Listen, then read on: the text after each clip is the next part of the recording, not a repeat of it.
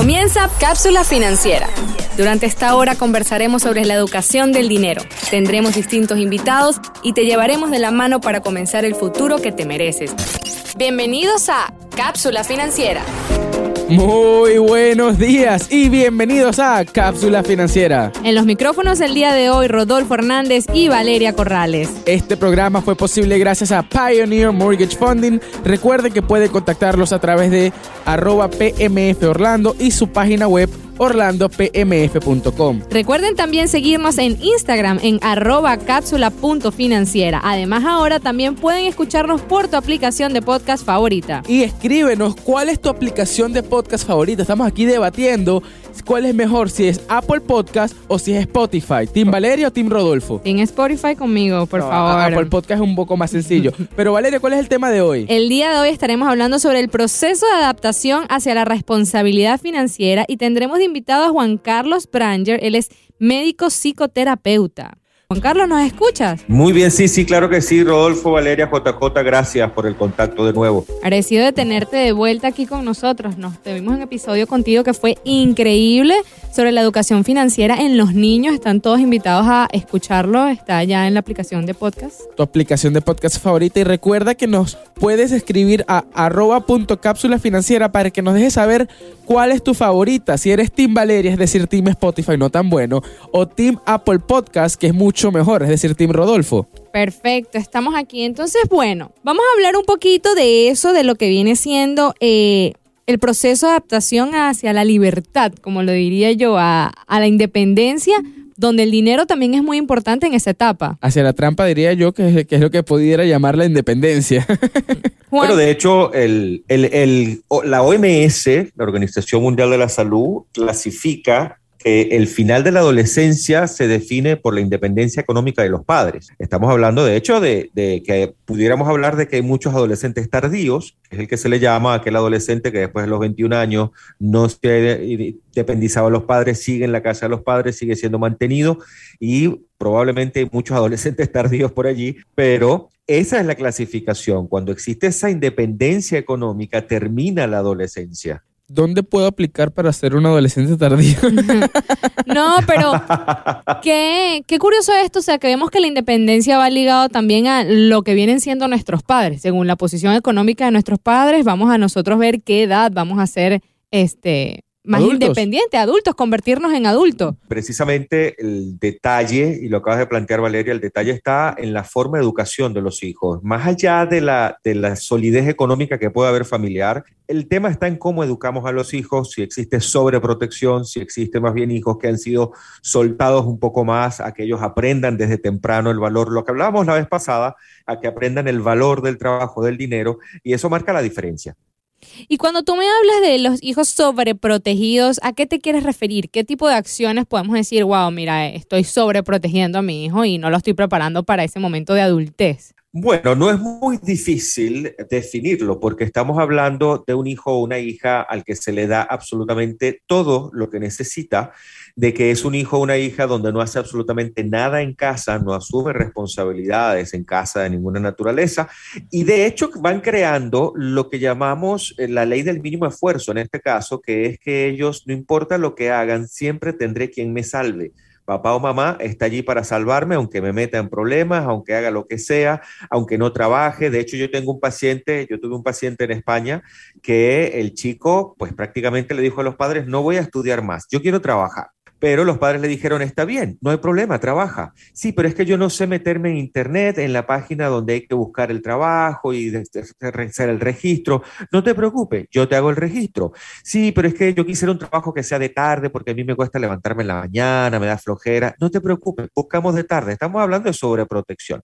Estamos hablando de que el chico prácticamente marca la pauta de su propia autoridad en casa y lo que hacemos es generar adolescentes desnutridos emocionalmente. No tienen tolerancia a la frustración les cuesta tomar decisiones, son inseguros y por supuesto que no van a tener la motivación de trabajar para ganar dinero porque van a tenerlo de papá y mamá. Y una pregunta, ¿esto, este tipo de, de crianzas a veces cambian por la familia, es decir, He escuchado también que, por ejemplo, el primer hijo es criado de una manera, el segundo hijo de otra manera, el tercer hijo tiene otra manera y por eso las maneras de independizarse también pueden cambiar. Totalmente, totalmente. Es que ahí es donde viene precisamente el hecho de que los padres puedan empezar a darle a los hijos responsabilidad en casa, que ellos aprendan el valor del dinero a través de ganárselo, de que ellos tengan un sistema donde ellos van a ganar eh, la posibilidad, bueno, ya sea que si lavas el carro te doy tanto dinero, si logras tal cosa, te, sabes, te involucro en el sistema económico desde temprano para que puedas ir dándote cuenta de que tú puedes lograr cosas por ti mismo, aunque papá y mamá no estén en tu vida.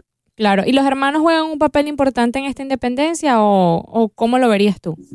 Bueno, generalmente los primogénitos son más a veces sobreprotegidos que los segundos o terceros hijos que prácticamente llegan al mundo y bueno, son autolimpiables, autolavables, autocomidos. Ellos se encargan muchas veces solos de las cosas, sobre todo el último hijo tiene mayor eh, soltura o libertad porque, bueno, es el que agarró cansado a papá y a mamá a veces. Pero eso depende, cada padre, cada familia es un universo muy particular y muchas veces existen sobreprotección que se da a todos los hijos, no importa las edades. Una pregunta, doctor Branger, y es, ¿Es cierto o no es cierto que si el, el, niño, el hijo sale temprano de la casa va a ser más exitoso a comparación de que salga luego de la casa? ¿Eso marca alguna diferencia? Bueno, eso depende de los valores realmente que haya recibido en casa. A veces hay chicos o chicas que se van de casa, pero es porque no aguantan esa casa.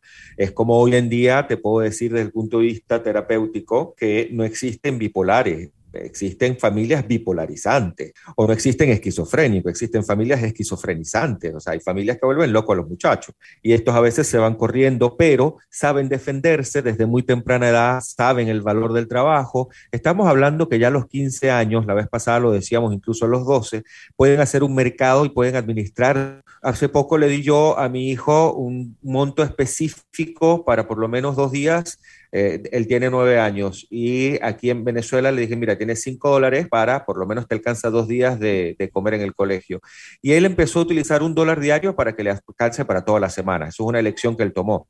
Estamos hablando de que enseñarles a administrar dinero desde temprano es parte del proceso de independencia económica más adelante. Ok, ok. Ahora, ¿cómo hago si yo soy papá eh, y digamos tengo a mi hijo viviendo, tiene ya 23 años, está viviendo conmigo en la casa y quiero que se vaya. ¿Cómo hago eso? ¿Cómo hago ese cambio?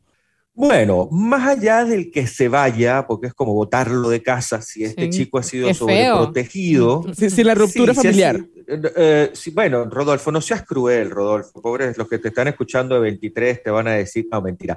Pero la cosa está en que sí podamos hablar con ellos y decirles, definir primero si el chico está trabajando o no está trabajando, está estudiando o no está estudiando, porque si no está haciendo absolutamente nada en casa, tiene que aportar algo a la casa, ya sea asumiendo responsabilidades. Estamos hablando de crear independencia económica en los jóvenes, de que ellos entren como agentes de cambio e influyan positivamente en la vida familiar, social, económica, de su entorno, de su comunidad. Entonces, ellos necesitan de alguna manera también sentir que confían, porque una de las cosas más terribles de la sobreprotección es que en el fondo hay una descalificación oculta. Es decir, no te dejo hacer nada porque tú no sirves, porque tú no puedes, porque tú no vas a lograrlo. Entonces hay que tener cuidado con estos mensajes. La idea es decirle, mira, ¿sabes qué? si no vas a estudiar, si no vas a trabajar, si no vas a aportar absolutamente nada en la casa y vas a ser un coach potato que vas a estar sentado en la televisión todo el día, entonces necesitamos que, no sé, te vayas a tal sitio, te conseguí un trabajo en tal ciudad, este, podemos irlo a invitar a que se vaya haciéndole el apoyo de que te puedo conseguir el trabajo, te puedo buscar dónde puedes irte, pero no puedes quedarte acá si estás dispuesto a hacer nada con tu vida. Claro, y a mí este tema me gusta mucho porque aquí vamos también a una diferencia cultural. Por ejemplo, en los Estados Unidos se acostumbra que el hijo se vaya a la universidad y se vaya fuera de la casa a la etapa universitaria. Por decir, en Venezuela no está tan acostumbrado a eso, se espera que el hijo se gradúe de la universidad para luego, por decir, empezar a hacer su vida. So, pienso que también aquí viene una parte cultural un poco diferente. Totalmente. Además de que estamos, nosotros te puedo hablar desde Venezuela y muchos países de Latinoamérica, tenemos muchos o vamos a seguir teniendo muchos adolescentes tardíos, porque obviamente los sistemas económicos nos, no permiten que el adolescente pueda entrar en un sistema financiero, pueda poder eh, trabajar de manera de que pueda lograr un seguro social y una cantidad de cosas. Pero en este caso, en los Estados Unidos, eh, la idea es que, porque el entrar en el sistema, económico, financiero del país, es parte de aprender a tomar un transporte público, es parte de gestionar algunas cosas públicas del sistema, es parte de eh, tomar su licencia de conducir y tener que estudiar para lograrla, es parte de una cantidad de eventos que permiten incluso la mejora, el bienestar de la vida de los chicos. Estamos hablando de 6 a 24 años promedio. Esa es la etapa donde necesitamos forjar todas las herramientas y que el chico o la chica tengan todas las habilidades suficientes para poder enfrentar al mundo solos, aunque exista respaldo de los padres, pero que ya pueda defenderse sin tener que estar manejando la ansiedad, la angustia o la inseguridad de no saber qué hacer en determinados momentos. Claro. Y me gusta mucho eso que estás hablando porque estás hablando de que el sistema económico puede este, hacer que ese proceso de, irte, de salir, de llegar a, la, a, tu propia libertad, por decir como persona, eh, tome un tiempo. Pero te pregunto, si estamos, por ejemplo, hablando de países donde sabemos que hacer ese paso es un paso bastante complicado porque la economía no lo permite, eso frustra al joven, por decirlo así, llevarse porque puede que pasen 10, 15 años después, lleguen a los 35 y de verdad el país no te da las oportunidades de tu poder tomar esa acción. No sé cómo lo ves tú en ese caso si las personas se llegaran a frustrar. Sí, totalmente, Valeria. De hecho, a nivel latinoamericano, la frustración y el manejo de depresión que se da a nivel de consultas de adolescentes es muy alta, incluyendo muchas veces la deserción escolar para buscar de alguna manera trabajar y ver cómo pueden hacer desde muy temprano a ver si pueden lograr salir de casa, estamos hablando de chicos que no pueden entrar al sistema financiero. En Venezuela particularmente no hay herramientas financieras, no hay instrumentos, no hay créditos, no hay una cantidad de cosas, tarjetas de crédito que te permitan asumir responsabilidades con bancos, ir ahorrando para pagar. Es decir, claro que frustra. Y más allá de la frustración, existe la sensación de inutilidad que se va instalando y se convierte en procrastinación. Es decir, yo, ¿para qué voy a hacer tal cosa? Yo mejor lo hago luego, me voy deprimiendo, no me activo. Y por supuesto, los padres puede ser muy frustrante esto, pero también saben que no pueden mandarlos a estudiar a otro lugar, que no pueden de pronto darles un vehículo porque no lo pueden comprar. Es claro que existe frustración. Ahora, aprovechar, con todo y esto, aprovechar cuando tenemos padres nutritivos que nos pueden decir, vente a trabajar conmigo mientras estudias, o vamos a hacer un part-time, vamos a buscar de alguna manera que aprendas a hacer ciertas cosas o asume tal responsabilidad. Si tenemos este tipo de padres nutritivos que permiten que los hijos evolucionen y se desarrollen, pues independientemente del país donde está, pueden surgir, porque ya es un tema también de actitud mental y eso lo cambia todo. Perfecto. Y aquí quiero hacerte una pregunta de muchos de los padres que dicen, eh, mientras mi hijo estudia, no va a trabajar. ¿Qué opinas tú de, este, de esta ideología? Bueno, eso pasa mucho a nivel latino, sobre todo donde, bueno, mientras estás estudiando, pues ese, tu trabajo es estudiar y las notas te pagan con notas. Ese es un típico pensamiento. Y realmente esto hay que tener cuidado porque a veces incluso les damos premios a los chicos o a las chicas por estudiar o sacar buenas notas y esa es su responsabilidad. Ese es su rol que le toca en ese momento asumir. Yo no puedo premiar por ser buen ciudadano, es que te toca ser buen ciudadano. Yo no te puedo premiar porque tú votes la basura, es que te toca votar la basura. es parte de los valores que tengo que inculcar. Ahora, obviamente que sí se puede aprender a estudiar y trabajar.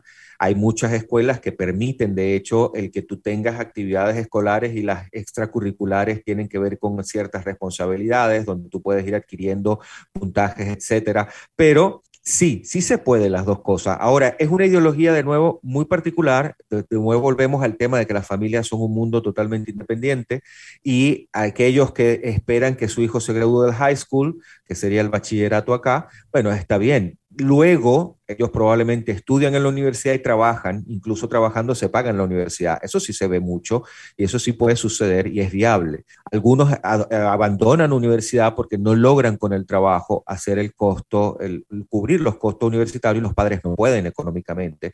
Y eso es parte de lo que sucede en Latinoamérica con muchos sistemas que están muy arruinados en el tema económico. Eh, eh, doctor Branger, una pregunta que se debate mucho es, ¿quién tiene la responsabilidad económica de pagar la universidad? ¿El hijo, que es el estudiante, o el padre? Bueno, allá hay una responsabilidad compartida. Eso de nuevo volvemos al tema de cuál es la estructura económica y el estatus de la familia, de los padres.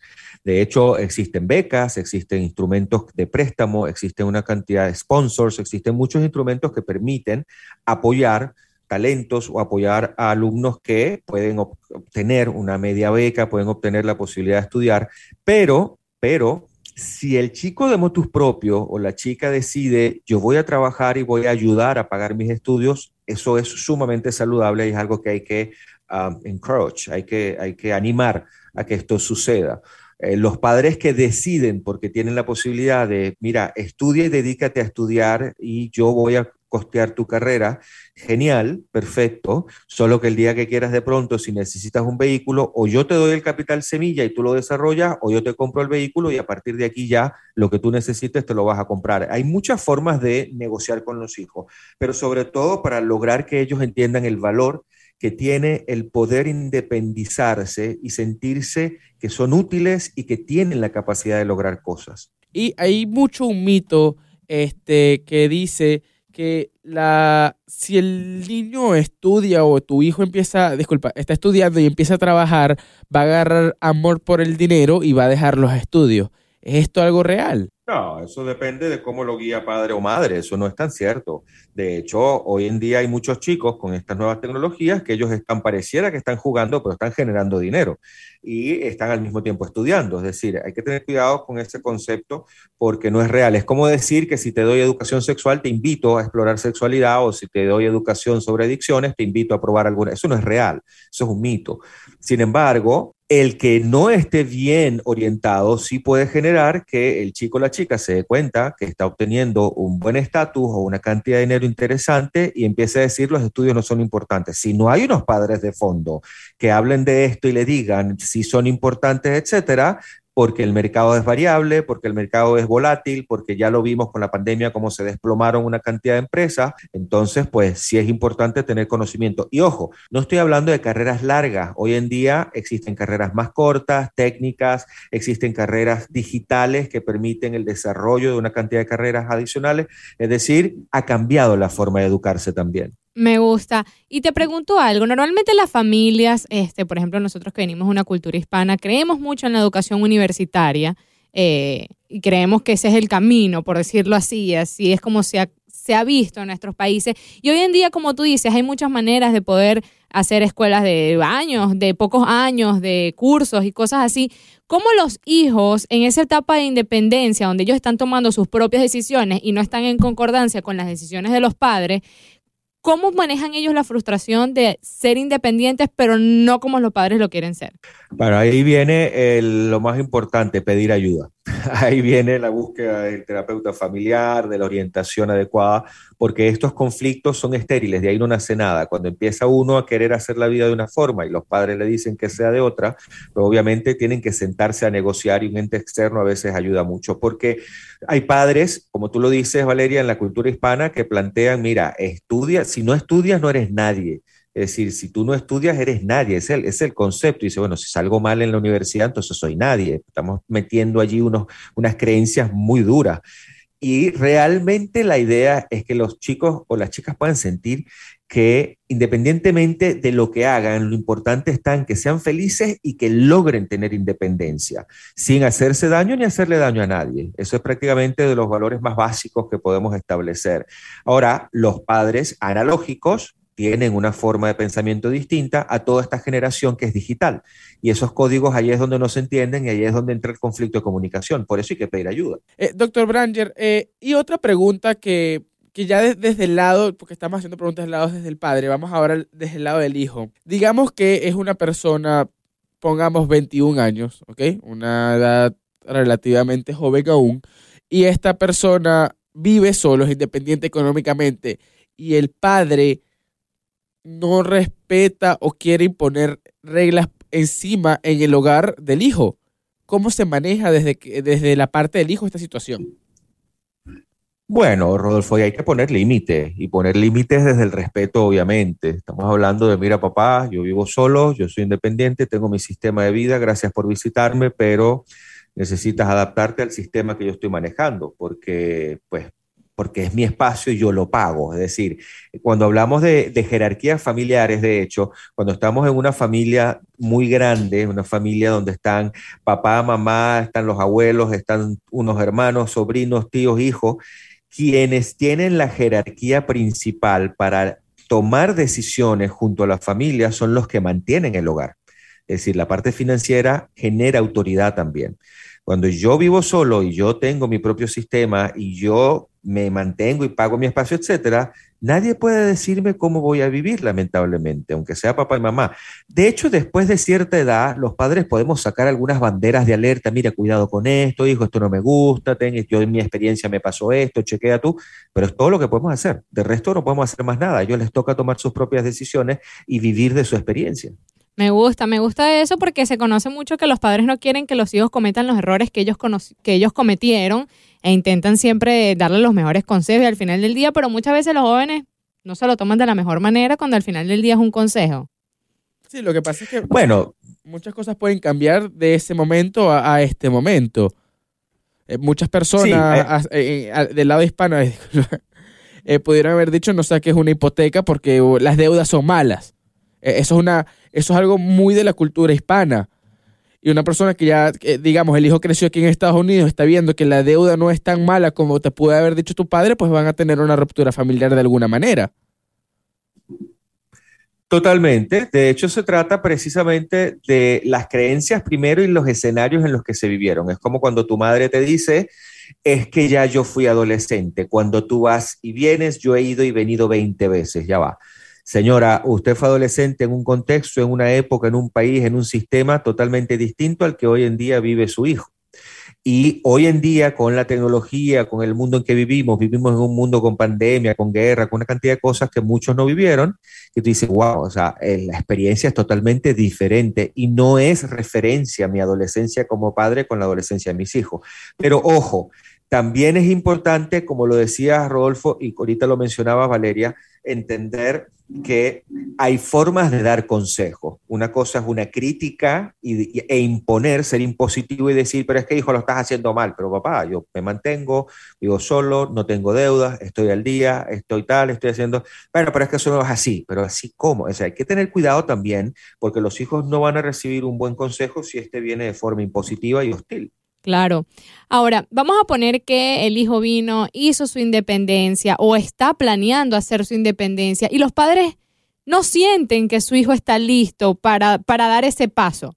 ¿Qué debe hacer un padre? ¿Debe apoyarlo? ¿Debe decirle que no lo haga? Eh, ¿Qué crees tú que sería lo mejor? Bueno, en ese caso, si no confías en tus hijos, no confías en nadie. Es decir, si hay alguien que sabe que los hijos están listos para afrontar el mundo son los papás, porque saben lo que les han dado, saben los valores que han manejado en casa, qué les han enseñado y los han visto cómo crecen y cómo se defienden o no. Son los padres los que saben. Cuando un padre te dice, yo no sé si mi hijo está listo, lo que te está diciendo es, yo no sé si lo que yo le di le sirve. Entonces hay que revisar obviamente allí qué es lo que está haciendo el papá o mamá para poder entonces definir si los hijos están listos o no.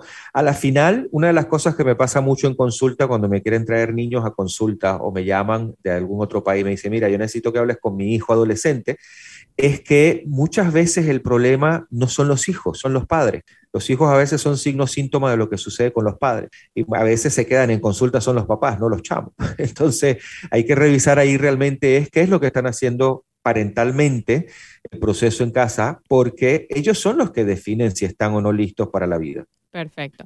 Ahora, sabemos que este paso de independencia no significa que sea un paso 100% seguro, es un paso que puede no estar lista la persona y no saberlo hasta el momento que lo toma. Cuando una persona va a hacer ese paso y siente, mira, de verdad yo no estoy listo y quiere regresar, por decirle a casa a los papás, o quiere regresar bajo ese techo donde se siente seguro, ¿Eso es algo que estaría mal? ¿Eso es algo que estaría bien? ¿Qué crees tú? No, ahí sí, ahí eso es buenísimo que lo hayas planteado, Valeria, porque si los hijos quieren explorar el mundo y decir, bueno, yo quiero irme y, ¿sabe? Me gustaría el apoyo, ya yo coordiné todo, lo hizo bien, coordiné todo, tengo donde llegar, estoy trabajando, ya hice mi, mi propio este, estados personales, financieros, pues ya los sé administrar, etcétera Si no le fue bien, porque tal vez no le fue bien no porque el chico o la chica no lo hizo bien, es que cosas pasaron alrededor, escenarios económicos pueden fallar. Entonces, ¿dónde más va a regresar que no sea el hogar? ¿Dónde más va a regresar que no sea el sitio donde lo pueden de nuevo recibir y decirle, está bien, hijo, hija, lo hiciste bien, no te funcionó, vamos a revisar qué estrategia, qué falló, qué faltó, y cuando te sientas preparado, puedes perfectamente volver a intentarlo, porque a veces tomamos una actitud como retaliativa o castigadora, o sea, bueno, si no, no, no supiste hacerlo, aquí para acá no vuelves más, dicen, es un retroceso, eso es horrible, ¿cómo es posible que yo vuelva a la casa de mis padres? Son tus padres. Es decir, en una familia saludable, en una familia asertiva, mira, me pasó esto, me estoy separando, permíteme aquí, mientras yo ubico un lugar donde irme a vivir, de pronto estar un mes. Eso es saludable, eso no es nada terrible. Lo que pasa es que hemos creado a veces una sociedad demasiado fría, donde pareciera que una vez que te vas de casa eres un extraño o una extraña. No tiene por qué ser así. Perfecto. Y aquí quiero volver un poquito a, lo que estamos hablando, que es la responsabilidad financiera. Y sabemos que la responsabilidad financiera puede venir a los 20, puede venir a los 30, puede venir a los 40, donde tú además de tú haber dado el paso fuera de la casa, ahora te vuelves una persona eh, responsable. ¿Por qué? Porque hiciste tu vida, te diste cuenta que no la estabas haciendo de la mejor manera y empiezas con ese sentimiento de arrepentimiento de, wow, me hubiese administrado mejor, siento que no tengo una verdadera responsabilidad financiera y no me siento independiente porque no me puedo mantener por, por mí mismo. ¿Qué sucede en, en esas cabezas? ¿Qué sucede en ese momento de arrepentimiento que sabemos que puede llegar a cualquier edad? ¿Es algo que a las personas les cuesta entender o crees que es un paso bastante rápido y decir, bueno, ya lo estuve haciendo mal, ahora lo voy a hacer bien? Bueno, ahí volvemos de nuevo a poder no castigarnos tanto. Hay que tener cuidado en no darnos tan duro, en entender de que las cosas a veces no salen bien y de que lo que necesito más allá de pensar que es un fracaso es chequear cuál fue el resultado y cómo lo puedo mejorar. Eso por un lado, porque Muchas veces nos castigamos tanto que empezamos a creernos, nos echamos el cuento en la cabeza de que no podemos. Y esto no es cierto. El limitante mayor que tenemos somos nosotros mismos, es el ser que más nos limita. Y obviamente podemos hacer equipo también con los padres porque de pronto pueden apoyarnos en algún sistema semilla, que llamamos capital semilla, o una serie de decisiones iniciales tempranas que hacen que la rueda empiece a girar. Entonces, eso es una cuestión de negociación, pero sobre todo de creer que es posible que las cosas mejoren. Y si no mejoraron y necesito apoyo, buscar el apoyo. Eso tampoco es algo tan terrible. Y si no recibo el apoyo, no te queda de otra que crecer. Claro. Ahora te pregunto, ¿las personas se deprimen por dinero o se deprimen por agentes externos al dinero? Eh, hablando de finanzas. la gente se deprime porque no tiene dinero. Este, Total. Sí, total. O sea, de hecho, hay personas que su estado de ánimo eh, depende de su estado bancario. Es decir, cuando plantea, dice, oye, me entró dinero, estoy fresco, estoy tranquilo, estoy más relajado. De pronto me veo apretado, se me fue el dinero y todavía tengo cosas que pagar y vienen unas dates, unos, unos, unos, unos pagos que están pendientes, me deprimo, me estreso, me da ansiedad, insomnio. Muchas personas, su estado de ánimo dependen de su estado financiero. ¿Y eso sucede normalmente en qué, en qué edad, en qué generación? ¿En qué, personas suelen deprimirse más por el no tener dinero? ¿Los jóvenes, más los adultos? Los que trabajan. La clase trabajadora. Ahora, los hijos, los hijos de los padres que tienen dinero, por decirlo así, son niños que pueden llegar a ser reprimidos al momento que el dinero se les quita. ¿Cómo lo puedes manejar si estás empezando una independencia? Vives en una casa donde te lo dieron todo, vas a empezar tu momento de independencia, te lo quitan todo el niño o el adolescente logra deprimirse o llega a deprimirse por esa situación? Sí, de hecho la idea es que negocien. Es decir, si ha sido alguien que le dieron todo, muy probablemente si decide ya sea emanciparse, ya sea pues que se va de casa y quiere ya vivir solo, si esa decisión es una decisión reactiva conflictos con los padres, probablemente no le va a ir bien. Claro que va a haber una depresión que se va a instalar más adelante.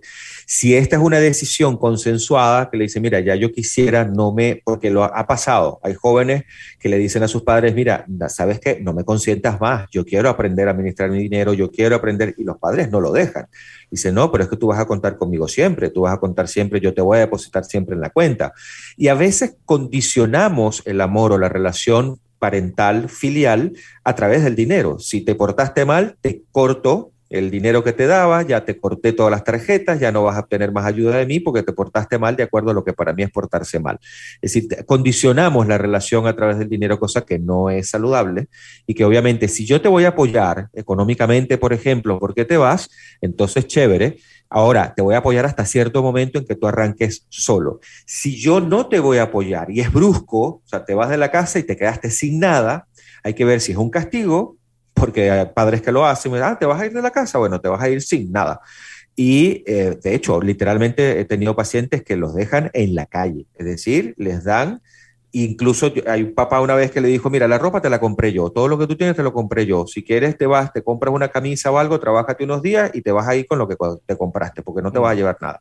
Eso genera, por supuesto, una depresión muy profunda y es peligroso porque incluso ha sido causal de suicidio. Cuando la depresión se da, no lo sabe nadie porque se fue de casa y está solo, sola.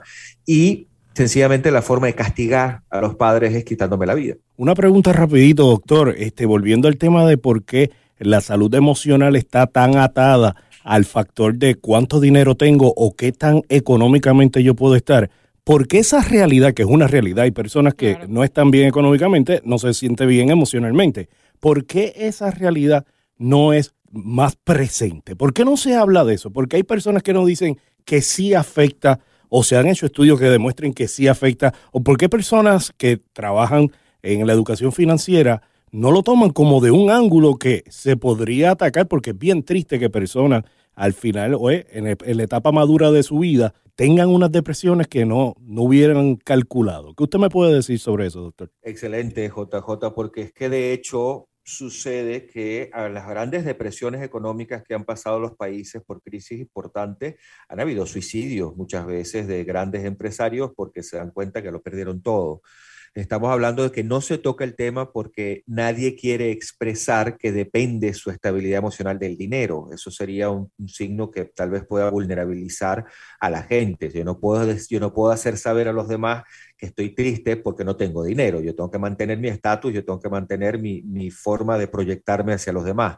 Mm. Sin embargo, hace falta, porque hemos trabajado muchas veces el tema financiero, educación financiera, pero el tema emocional aunque tiene muchos siglos dándole la vuelta al planeta, desde el siglo IV con Aristóteles ya se hablaba de inteligencia emocional, estamos hablando que no se toca porque sigue siendo un tema muy íntimo. La gente no le da gente le da pena de pronto hablar de cómo se sienten. De hecho, hay culturas en las que si tú te vulnerabilizas y hablas emocionalmente es porque tienes demasiada confianza. Si estás saliendo con alguien por primera vez y esa persona abre su corazón y te cuenta sus rollos con sus padres, lo ves raro. Dice, ya, pero ¿por qué me cuentas tanto? Es demasiada información. Es decir, tenemos que entrar en una educación financiera que contemple lo emocional, lo psicológico, porque de lo contrario estamos creando humanoides. Claro, y sufrir, es, como sufrir en silencio, ¿me entiendes? Porque ¿quién no pasa por un problema económico alguna vez en su vida? todo el mundo, todo el mundo. Todo el mundo, y es como, y, que esa realidad de ese sufrimiento que existe y que lo hay, no se esté trabajando como con talleres, que sea un poquito más... Eh, que sea bien hablarlo, ¿me entiendes? Que, se pueda buscar ayuda. normal hablarlo, porque, por ejemplo, se normaliza que tú vas a hablar de tus problemas, por ejemplo, por generalizar el tema de las mujeres, ay, con mi familia, con mi pareja, con mis hijos, pero la gente no se sienta a hablar y a dar soluciones a mi problema eh, económico. Sí, yo sé. O sea, tú, tú no buscas un, por decirte, por decirte en este caso, un psicoterapeuta para decirle, mira, me siento frustrada por el dinero. La gente normalmente dice, no, yo voy a buscar un psicoterapeuta cuando tenga problemas familiares. Pero, por ejemplo, yo a mí me gustaría que exista una cultura de que si ya yo siento que estoy teniendo problemas financieros por alguna situación de mi trabajo, me redujeron el sueldo, me quedé sin trabajo, ya hay una cultura de que el paso que yo tengo que hacer antes de atacar a mi familia, antes de llevar ese estrés a la casa, antes de quitarme con mis hijos, que el paso sea hablar con un profesional ir allá, sanarme, estar tranquilo y después eh, atender a mi familia para que ellos no sufran. No, sí, me parece de hecho, súper increíble. De hecho, está pasando ahorita, la manera en que está empezando a hablarse del tema tiene que ver con el trading. Las personas que están estudiando y entrando en ese mundo de, el, de estar, tú sabes, el trading, me ha empezado, yo he tenido personas que me buscan para hacer un refuerzo psíquico, emocional, etcétera, porque las decisiones están ligadas a emociones. Toda decisión está ligada a una emoción en la vida, siempre. Y a nivel financiero, cuando estás haciendo inversión, cuando estás trabajando en estos temas de trading a nivel digital, etcétera, las decisiones que tomas van a depender de que tú emocionalmente estés estable, estés centrado. Y de hecho, también es importante, JJ, yo creo que de aquí puede salir, yo creo que ustedes desde el programa podemos impulsar algunos seminarios vía online con la gente, porque es que la gente necesita entender que el estado de ánimo define que tú puedas ser más próspero, de hecho. Cuando tú te deprimes, tomas malas decisiones. Cuando tú sientes que el dinero no te alcanza, mm, tu actitud no ayuda a obtener más dinero o a ser más creativo o a emprender más. Entonces, más bien es paradójico que cuando yo aprenda a ser más feliz independientemente de mi estado económico, yo puedo ser más próspero económicamente. Increíble, de verdad que qué información tan, valiosa nos da Juan cada vez que, que podemos conversar. No, definitivamente, doctor Branger, muchísimas gracias por estar aquí con nosotros. Este segundo episodio, otra vez increíble, excelente información, excelente la, lo detallado que es. Este, y si tienen ustedes preguntas para el doctor Juan Carlos y quieren aprender un poco más sobre estos temas, eh, quieren saber si están listos para eh, mudarse emocionalmente, si están listos para planificarse emocionalmente para las distintas etapas que puedes tener en tu vida. Recuerda que puedes contactar al doctor Branger a arroba jcbranger, B-R-A-N-G-E-R, arroba jcbranger en Instagram o en las redes sociales. Gracias, Rodolfo, Valeria, JJ, encantado como siempre, Dariana, toda la producción de la invitación que me hacen y por supuesto siempre a la orden. Muchísimas gracias, de verdad que sí. Y bueno, muchísimas gracias a todos por escucharnos. Este programa fue posible gracias a los asesores hipotecarios de Pioneer Mortgage Funding Orlando. En la conducción del programa, Valeria Corrales y Rodolfo Hernández. En la producción y operación, Dariana Morales y JJ Cardona. Gracias por escucharnos. Hasta el próximo sábado. Cápsula financiera. Una hora llena de valiosa información para construir el futuro que tú y tu familia se merecen. Te esperamos la próxima semana con lo último sobre dinero y cómo manejarlo. Cápsula financiera